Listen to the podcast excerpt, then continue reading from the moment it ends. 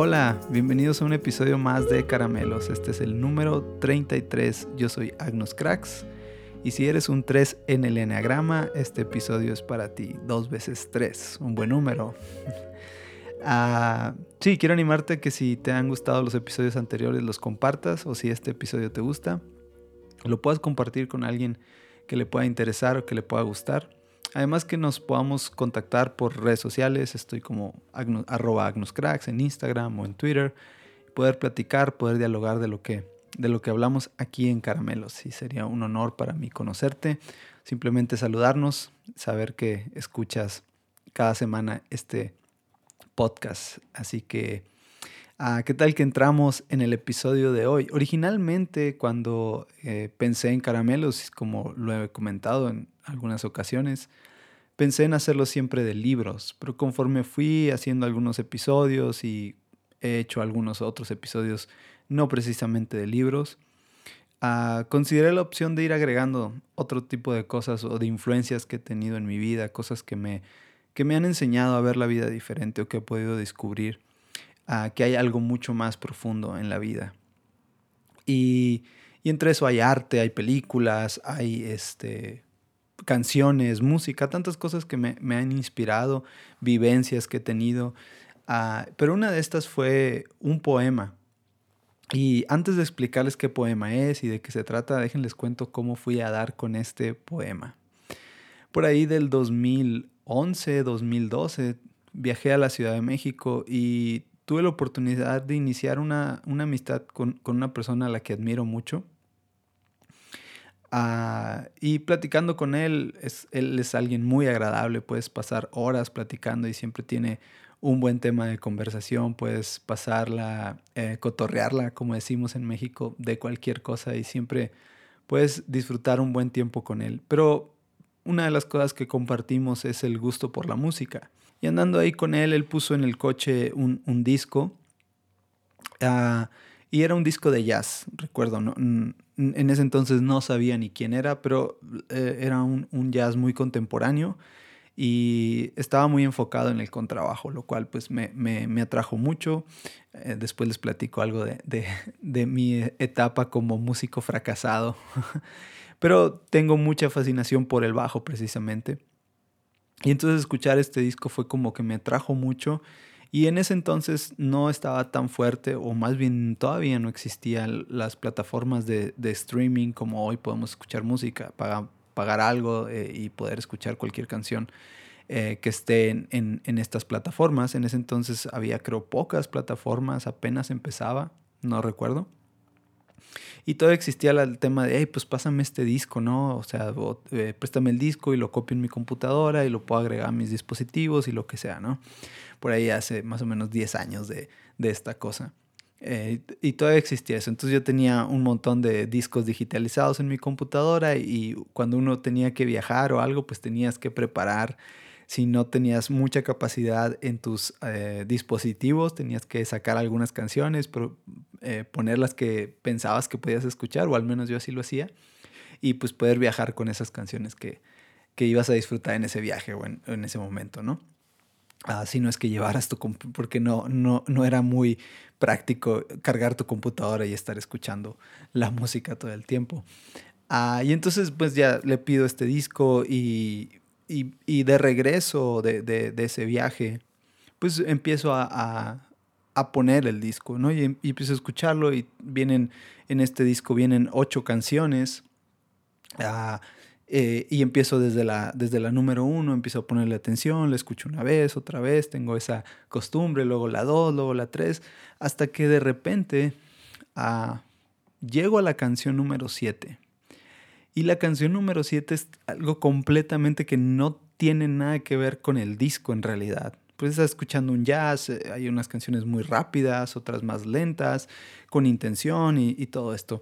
Ah, pero llegas a la canción número 7 y de repente ah, empieza alguien a cantar, todo lo demás es pura música instrumental, y empieza alguien a cantar. Pero esta canción no está en un idioma que entendía, al final... Ah, no sabía, sonaba algo como árabe, como oriental, pero no entendía qué, idioma era. Sí, discúlpenme, no sabía hebreo en ese entonces y sigo sin saber hebreo. Después supe que era una canción que estaba cantada en hebreo. Ah, y entonces ya pues escucho la canción esta, pero no, no tengo ni idea de lo que está diciendo la canción. Pero hubo un clic tan profundo en esa canción. Ni siquiera sé explicárselos como que cuando la escuché fue como si algo hubiera corrido dentro de mí, no sé, la forma en la que está interpretada esa canción, la, la manera en la que se va desarrollando, empieza de una manera muy tranquila, sientes como el, el, el intérprete de, la canción ah, va en un, en un sentimiento literal, tú puedes percibir que él está sintiendo la canción en cada, en cada compás, en cada segundo de esta canción. Y, la canción luego va acelerando, acelerando, acelerando hasta que termina en un ritmo ah, muy arriba. Ah, pero puedes, durante todo el transcurso de la canción, puedes descubrir esa, no sé, esa esencia, ese conectar que tiene el autor. Ahora, de nuevo, no entiendo nada de lo que dice esa canción en ese momento. No sé de qué se trata no sé ni qué está hablando. Al principio pensé que era, les digo, medio francés. Dije, no, esto no es francés, es algo oriental. No sabía qué idioma era. Y listo, pues ya lo, escucho, pero me queda esa cosquilla, la vuelvo a escuchar y me enamoro tanto de esta canción que mi, mi curiosidad crece tanto y empiezo a investigar por todos lados de qué se trata esta canción, quién la escribió, por qué la canta así, quién es él. Y entonces empiezo a descubrir a, este autor que es, al menos para mí, increíble. Más bien este intérprete, perdón, que es para menos, al menos para mí, uno de los mejores contrabajistas que existe hoy en día. Ah, y es Avisai Cohen. Avisai Cohen es un contrabajista, jazzista, y él nace en Israel, él empieza tocando piano y después cambia a un bajo eléctrico inspirado por su ídolo Jaco Pastorius. Después podemos hablar de Jaco Pastorius, el mejor bajista de la historia. Si tú lo conoces y no estás de acuerdo conmigo, no me importa, Jaco Pastorius es el mejor bajista que ha existido sobre la faz de la tierra. este, y si no sabes quién es, puedes buscarlo en Google, Jaco Pastorius. Ah, entonces, él, inspirado por Jaco Pastorius, se, va al bajo y empieza a tocar en, el bajo y tiene la oportunidad de viajar a Nueva York y ahí empieza a estudiar y a, desarrollar su, carrera como, ah, sí, como músico, como compositor.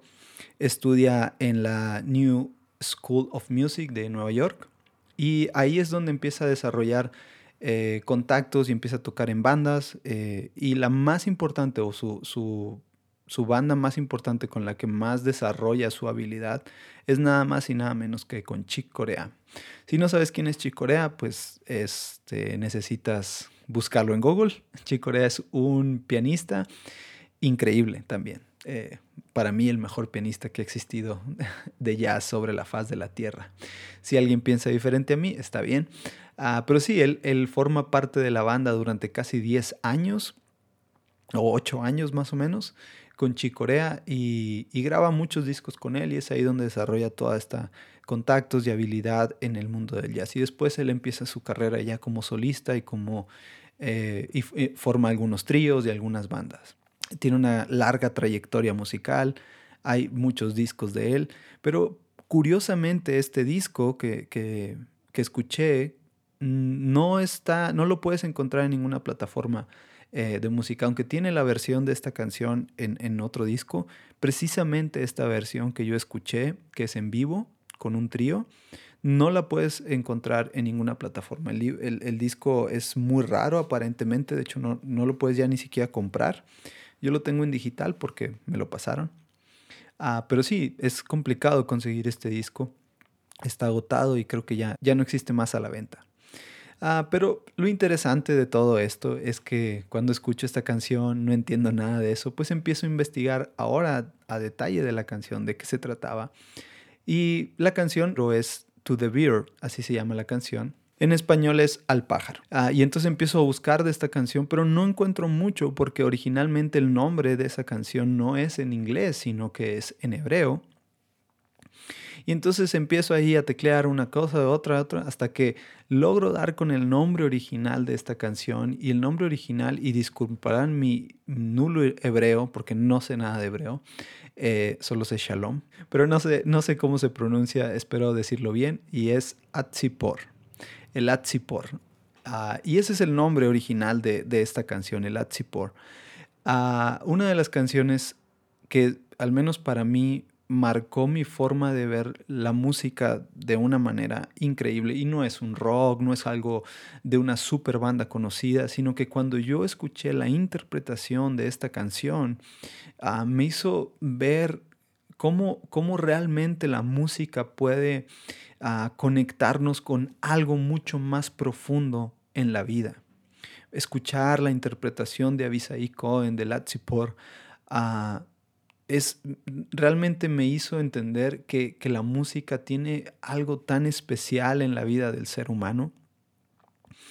Pero después, en mi curiosidad de entender qué estaba diciendo eso, pues encuentro la versión que está traducida al inglés. Y al final no es una traducción ni siquiera original, sino que es alguien que decidió, ah, supongo que tiene el dominio de las dos lenguas, y, lo traducen esto y resulta que esta canción es mucho más que una simple canción, sino que originalmente es un poema y no está escrita por Abisai Cohen. Y el, poema, el Atzipor, está escrito por Javim Naham Bialak. Disculpen mi hebreo, no sé si así se pronuncia del todo bien.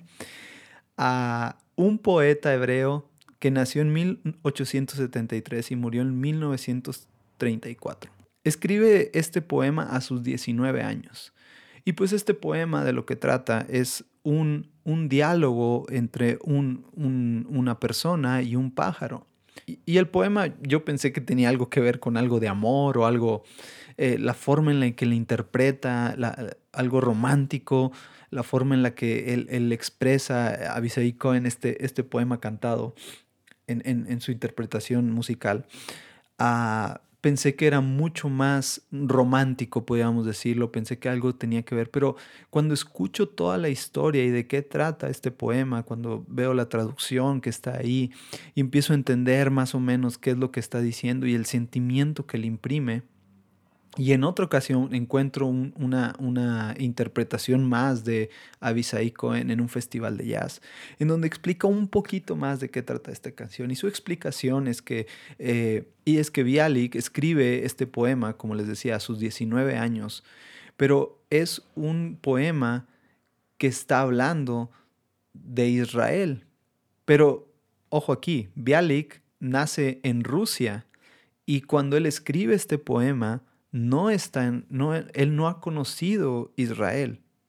Y la forma en la que describe este poema y la forma en la que describe Israel y, sus montes y sus valles y, y, lo describe con tanta ilusión y con tanta nostalgia como si él hubiera estado ahí, anhelando estar ahí, pero no ha estado ahí. O sea, en sus 19 años él nunca ha conocido Israel, él no ha podido salir de ahí, porque ves la historia de Bialik, no, es una historia muy cruel, es una historia muy triste en realidad. Uh, él queda huérfano de padre y solamente queda con su madre y su madre lo mantenía, vendía algunas cosas en el mercado y, y él sentía tanta frustración, tanta desesperación porque durante, desde niño fue enseñado en el Talmud y Ah, fue enseñado en las tradiciones hebreas y él, conocía y era, estudiado del judaísmo, conocía toda esta parte, pero hablaba de lo que no conocía, por así decirlo. Hablaba de lo que se le había enseñado en libros, de lo que sus papás le habían heredado, pero describía un Israel con tanta ansia y desesperación, pero que nunca había conocido sabía lo que estaba escrito, sabía lo que decía seguramente a los salmos, seguramente las profecías de, los profetas. Sin embargo, él no conocía esto y, imagino que todo esto estaba dentro de su corazón y él tenía una, una sed de conocer Israel y escribe este poema en donde se puede leer en el poema que hay una gran tristeza dentro de él por querer conocer Israel. Déjenles, trato de traducir una, una parte de, este poema. Ah, y disculpen si no lo traduzco de la mejor manera, ah, pero esta es una de las partes que más me gustan del poema. Dice, me traerás de la abundancia de la tierra, de los valles y barrancos, de las cimas de las montañas. ¿Ha tenido Dios compasión? ¿Ya ha sido consolado Sión? ¿O todavía la dejan en tumbas? Que el valle de la rosa y el collado del incienso ya produjo su mirra y su nardo, ya ha despertado de su sueño el anciano del Líbano dormido, gotea el rocío como perlas sobre el monte de Hermón, sigue goteando como, como si cayeran lágrimas. ¿Y qué tal está el Jordán y sus aguas cristalinas? ¿Y qué hay de todas las montañas y las colinas? ¿Cómo es que son? Y ahí podemos ver al autor con una hambre de conocer todo lo que ha leído, de experimentar todo lo que ha, imaginado seguramente, lo, trata de imprimir en este, en este poema, investigando mucho más de él. Ah, y leyendo algunos otros poemas de él. Ahora, eh, es uno de los poetas, eh, está catalogado como uno de los poetas más trascendentes de, de, esta época. Ah, para, para Israel. Es una figura muy importante para la literatura judía. Normalmente cuando pensamos en judíos solamente pensamos en la Biblia, pero no, ha habido muchos artistas y él es uno de ellos. El mismo Abisai Cohen es un excelente artista y es judío. Ah, y entonces vemos este, esta, todo, esto que está pasando en, la vida de este hombre y cómo lo, lleva a sus poemas y cómo lo, plasma en ellos y cómo trata de, sacar en un grito desesperado toda su frustración, toda su deseo, porque entendamos un poco la historia de los judíos. Ah, durante miles de años ellos han sido exiliados de su tierra hasta hoy por hoy han tenido ya la, capacidad de, ir desarrollando y teniendo su tierra, pero ¿cuánta gente ha, sido, ha vivido en el exilio de Israel? Y el caso es de él, él no podía regresar, vivía en una condición de pobreza, lo, lo cual le impide eh, conocer Israel. Según su biografía, él logra conocer Israel hasta 10 años antes de su muerte. Y la cosa aquí que nos podríamos preguntar es, bueno, Qué padre está el poema, qué padre está la interpretación, pero ¿y qué con todo eso? Pues ves, cuando yo escucho esta canción, ah, veo la forma tan profunda, tan, tan íntima de, expresarla de Abisaí Cohen, cuando trato de, cuando busco y entiendo un poco más lo que está diciendo esta canción y, el corazón con el que fue escrito, me hace pensar principalmente en dos cosas. Ah, la primera es que vivimos en un mundo en donde el hombre ha creado barreras. ¿Ves? Sí, hay, hay, hay fronteras. Si uno quiere ir a cierto país, uh, dependiendo del acuerdo que existe en ese país, uh, necesitamos ciertas visas, ciertos permisos, ciertos pasaportes. Y, y el mundo originalmente no fue diseñado de esa manera. Y entiendo la seguridad de los gobiernos y toda esta parte, pero ves, creo que en este mundo, conforme pasa el tiempo, es mucho más fácil crear barreras y crear límites más que crear puentes y uniones. Porque como seres humanos tendemos mucho más fácil a cortar relaciones, a separarnos cuando algo no está bien, a, diferenciarnos, a poner nuestras barreras. Y en lugar de crear puentes y unirnos unos con otros, es mucho más fácil crear barreras. Ve la situación de hoy por hoy en el pueblo de Israel. Ah, está rodeado, mucha gente que hay, dentro del mismo Israel está el pueblo, de, eh, está la franja de Gaza y gente que está ahí no puede salir de la franja de Gaza por las mismas fronteras. ¿Ves? Es complicado hoy por hoy eh, los temas políticos y los temas de poderes y, y, cómo hay tantos intereses, pero para el ser humano es mucho más fácil crear fronteras más que puentes. Esa es la primera cosa que yo pensé. Pero la segunda que me hace pensar todo esto es que definitivamente eh, este, este poema es un grito desesperado de ayuda y termina con esperanza. Ahora las lágrimas y moretones se han detenido, pero el fin de mi dolor aún no ha llegado. Saludos, mi querido pájaro. oh por favor, llora de alegría. ¿Ves? Él termina con esperanza. Porque Dios definitivamente nos ha llamado a vivir en este mundo a pesar de las situaciones complejas. Lo he dicho una y otra vez. Y es importante volverlo a decir. No importa tu situación hoy por hoy. No importa que seguramente estás cruzando dolor. No, no, importa que tal vez anhelas un mejor futuro, anhelas una mejor situación, anhelas cierta relación, anhelas estar en otro lugar. No importa eso. Porque en medio de todo ese dolor, porque en medio de toda esa confusión, porque en medio de a veces no entender hacia dónde vamos o hacia dónde queremos, siempre hay esperanza. Basta con leer el libro de Salmos. Si nosotros leemos constantemente vemos el clamor de los salmistas, del, del, rey David clamando, pidiendo desesperado porque las cosas no están funcionando, pero siempre termina con esperanza. Todos los salmos, salvo, uno, dos, no, tres, no terminan de esa manera, pero la mayoría de salmos terminan siempre con esperanza. Porque, ves, es normal sentirse mal, es normal sentirse esperanzados por un mejor futuro y voltear a ver nuestra vida y ver que a lo mejor hay fracasos, que hay fallas, que hay cosas que no nos están ayudando a alcanzar ese futuro, pero siempre hay esperanza. Estoy convencido y creo fielmente en que siempre hay esperanza. ¿Cuál es la esperanza? Mi esperanza está puesta en Dios en que Él está conmigo, en que Él está presente a lo que nosotros estamos viviendo. Siempre hay esperanza.